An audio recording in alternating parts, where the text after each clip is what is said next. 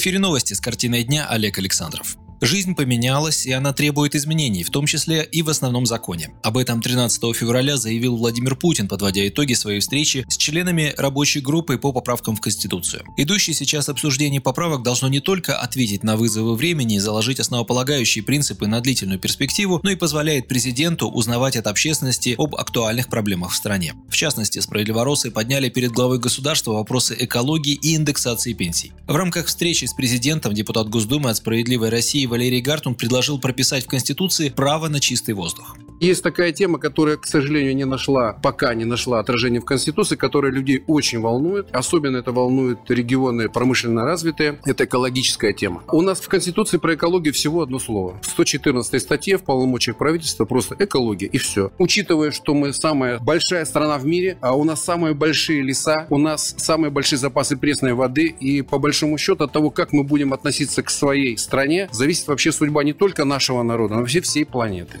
Президент признал, что предложение Валерия Гартунга целесообразно. Сама по себе идея охраны природы становится одной из центральных в современном мире вообще и в нашей стране в частности, ответил Владимир Путин. Я считаю, что это правильно, целесообразно подумать, в каких выражениях и где конкретно это отметить.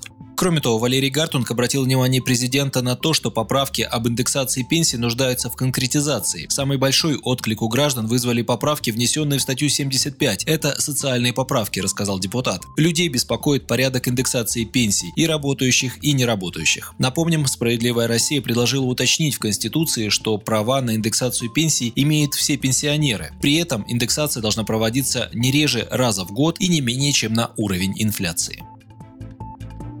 А накануне в Госдуме «Справедливая Россия» поддержала во втором чтении законопроект об обеспечении бесплатным горячим питанием учащихся начальных классов. Теперь нужно работать над тем, чтобы такое питание было доступно всем российским школьникам, считает Сергей Миронов, глава партии «Справедливая Россия». Документ был внесен в прошлом году лидерами всех четырех думских фракций, а также председателями Госдумы и Совета Федерации. Комментируя итоги голосования, глава СР подчеркнул, что в документе прописаны нормы, гарантирующие качество еды в школьных столовых, сбалансированность рациона с точки зрения пользы пользой для здоровья детей. В начальной школе у нас учатся более 5 миллионов ребят. Это огромная поддержка для их семей, это реализация нормы Конституции о социальном государстве. Но закон имеет не только большое социальное значение, это и поддержка наших аграриев, для которых открываются хорошие возможности. Убежден, что наши фермеры могут обеспечивать школы качественными, свежими, экологически чистыми продуктами, сказал Сергей Миронов. Мы сделали очень нужный первый шаг. В России предложили отменить наказание за приобретение в кавычках шпионской техники. Группа депутатов Госдумы от «Справедливой России» разработала проект об отмене статьи 138.1 Уголовного кодекса. Эта статья запрещает производство, приобретение и сбыт средств, которые обладают маскировкой и при этом могут записывать информацию или получать к ней доступ без ведома обладателя данных. По мнению авторов документа, по этой статье сложилась порочная правоприменительная практика. Они считают, что для защиты тайной переписки, почтовых сообщений, телефонных разговоров и других прав граждан, связанных с защитой передаваемых ими сведений, достаточно достаточно действующей статьи 138 УК «Нарушение тайной переписки». В 2018 году Верховный суд постановил, что гражданин не может быть привлечен к уголовной ответственности за приобретение и использование спецсредств, предназначенных для негласного получения информации, если он сделал это для обеспечения безопасности себя, своих близких или для слежки за животными. Это произошло спустя год после того, как во время пресс-конференции Путина ему рассказали о фермере, ставшем фигурантом уголовного дела из-за трекера для коровы.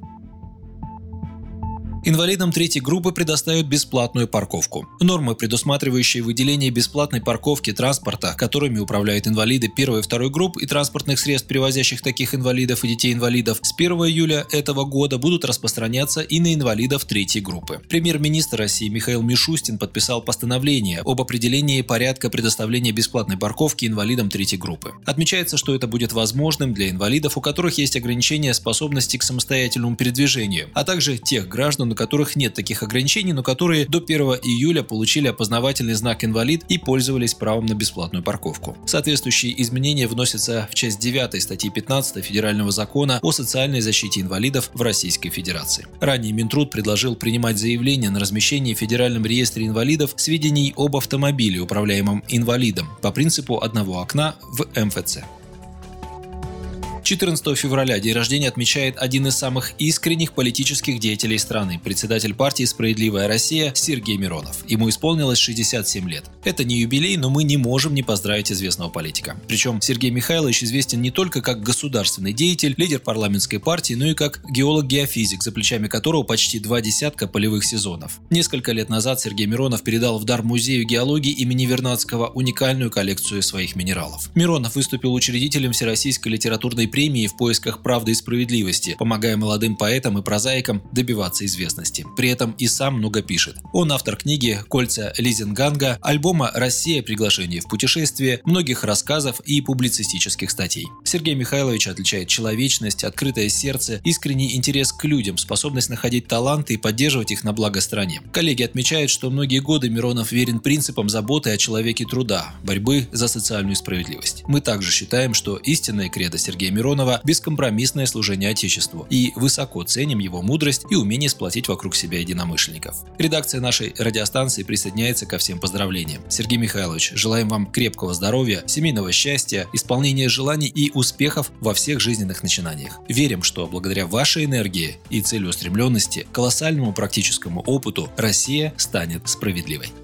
Вы слушали новости. Оставайтесь на Справедливом радио и будьте в курсе событий.